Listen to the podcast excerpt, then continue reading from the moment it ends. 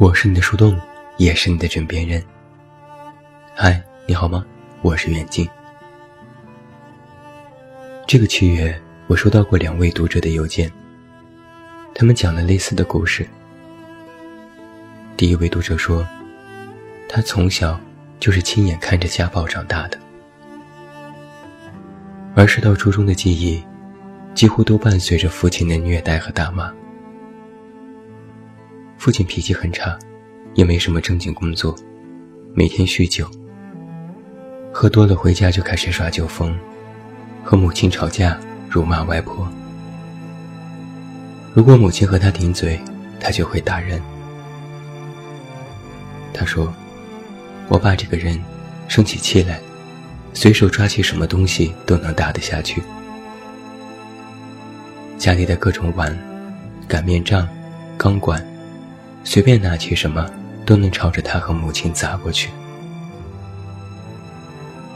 印象非常深刻的是，有一次母亲和父亲吵架，他狠狠掐着母亲的脖子，母亲几近昏厥，最后还住进了医院。一开始他也反抗，但越反抗，父亲打得越凶，最后他都麻木了。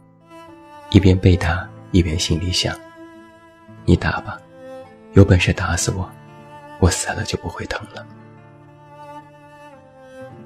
从小到大，他最心疼的就是母亲，但也从心里憎恨母亲的软弱。在他的记忆里，打过多少次架已经不记得了，数不清。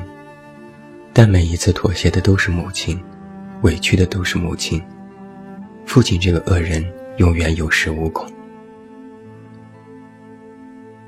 有时他也会劝母亲：“为什么你们不离婚？”母亲说：“不想你没有爸爸。”可他却觉得，怎么有这样的爸爸才是最大的不幸。现在这位读者上了大学，一年就回一次家，一年也不和父亲联系，眼不见为净。他说：“现在我最大的心愿，是希望父母可以离婚。”第二位读者在邮件里说：“我可不可以倾诉？我实在是憋得太难受了。”这位读者出生在一个五线小城市，父亲年纪和母亲相差很多，他还有两个同父异母的姐姐，都已经结婚生子。父亲是工人，经历过动乱年代，脾气非常不好。母亲是全职主妇，每天在家操持家务。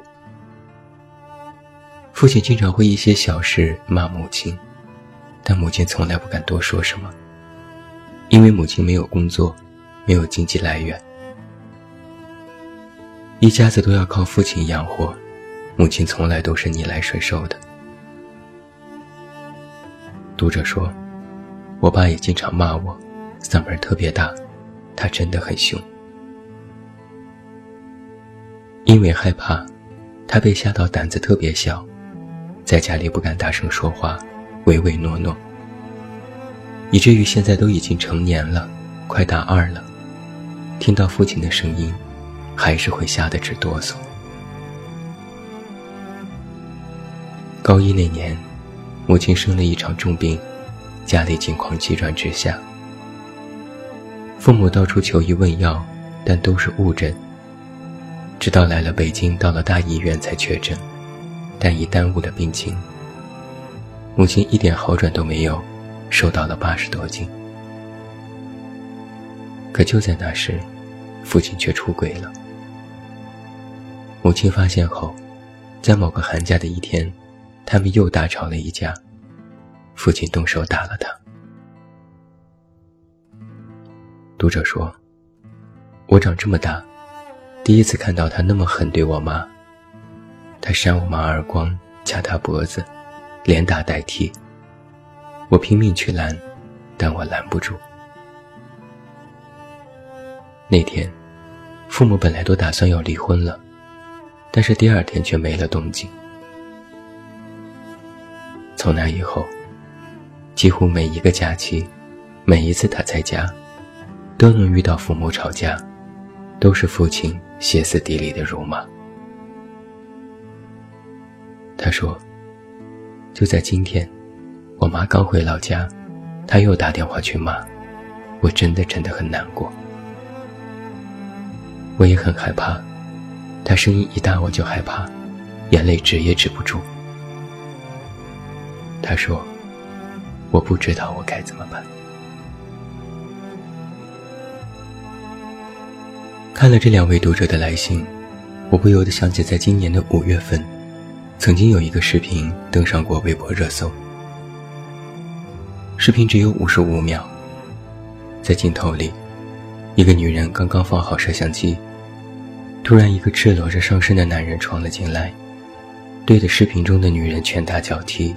进行了长达五十秒的施暴。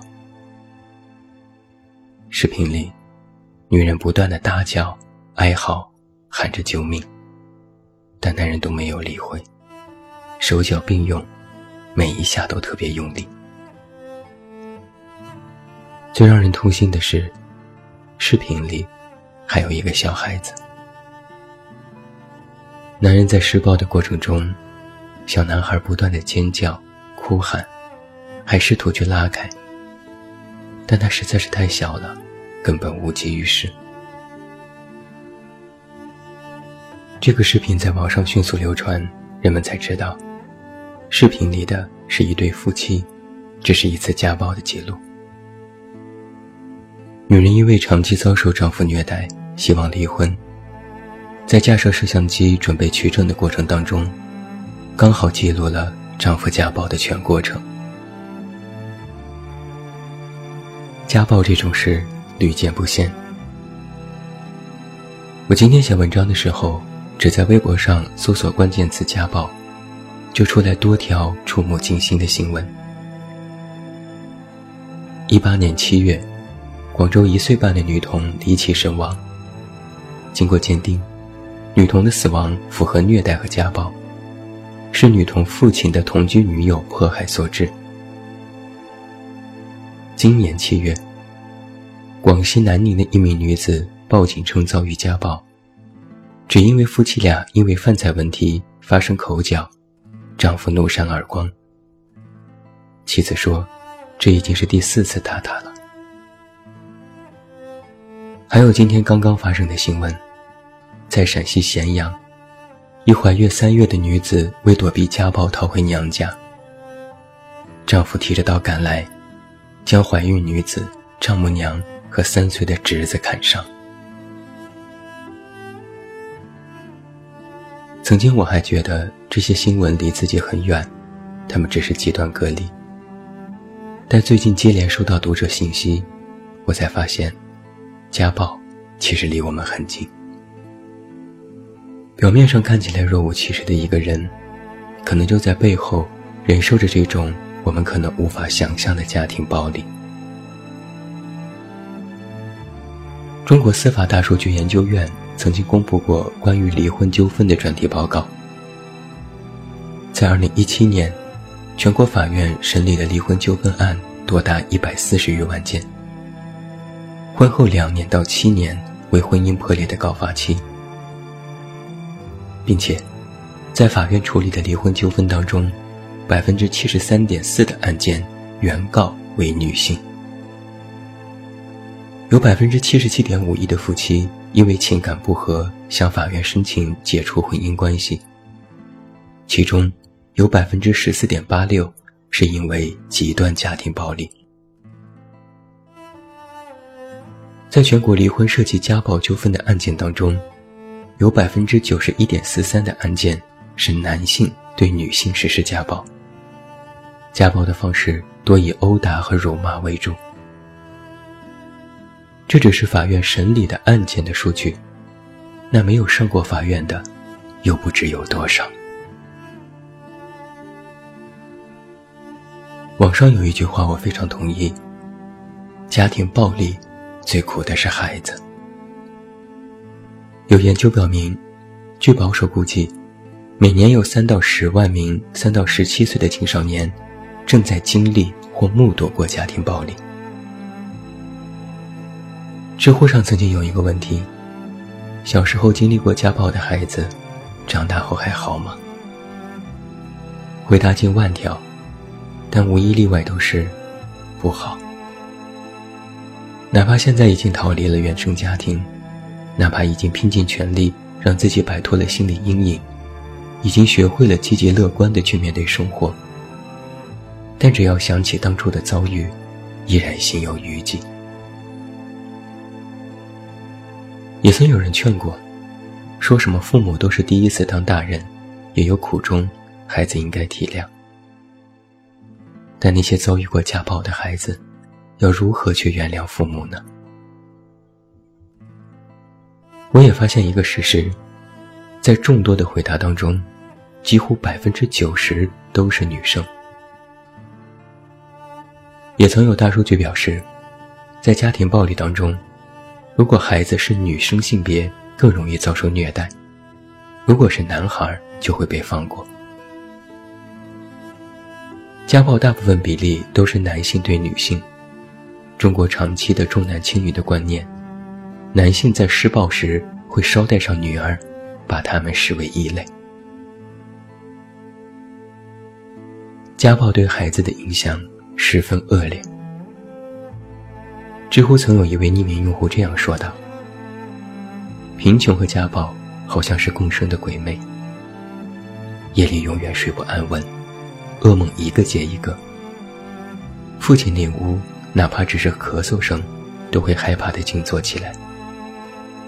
自卑到厌恶别人主动示好，靠幻想各种复仇的血腥画面平复内心。敏感恶毒，不断的嫉妒和仇恨。”又觉得自己不堪、恶心，每天对自己都是厌恶。被家暴者可能懦弱的隐忍，只是他们知道自己的拳头还不够硬。如果有机会，不介意拼尽全力去反击。有心理学家曾经分析过，如果一个孩子成长在家暴家庭，会产生诸多负面的影响。比如自卑、敏感、偏执，对异性的恐惧，对别人的零期待，对婚姻的零期待等等。正如给我写邮件的那位读者说：“每天想着的都是如何逃离这个家，如何复仇，一遍遍在内心里宣泄、怒骂，但却无法解决任何问题。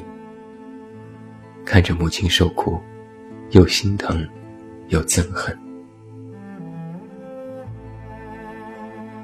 每一个经历过这种事情的人，人生底色都是悲凉的。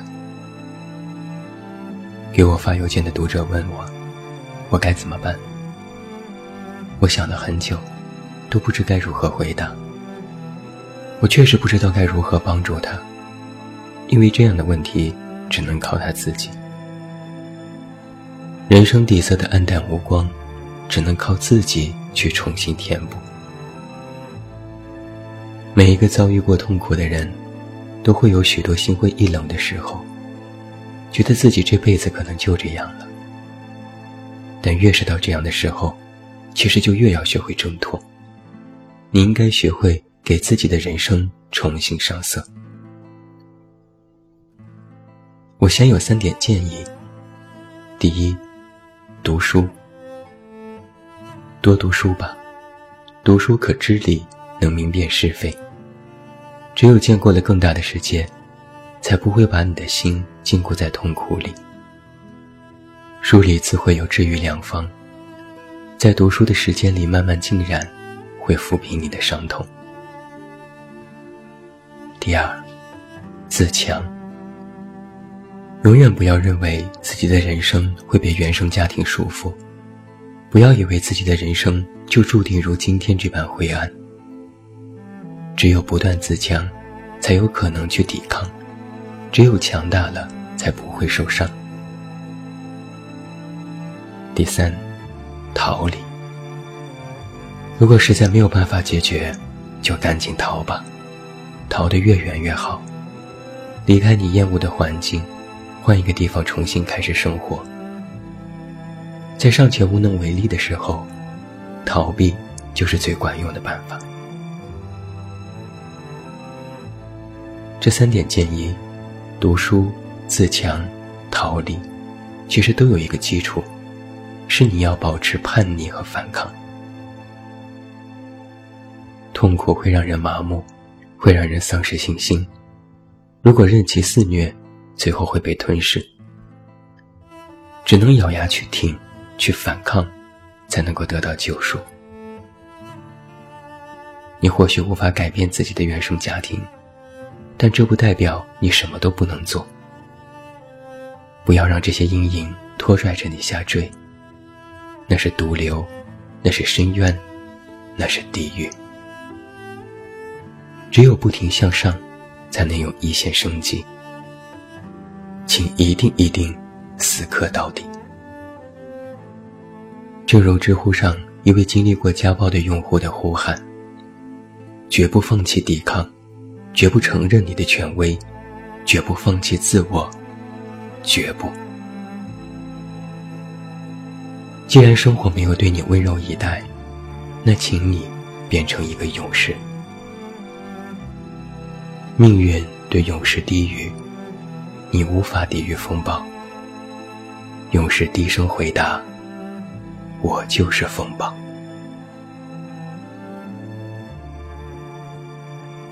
我是你的树洞，也是你的枕边人。关注公众微信，这么远那么近，找到我。我是远近，晚安。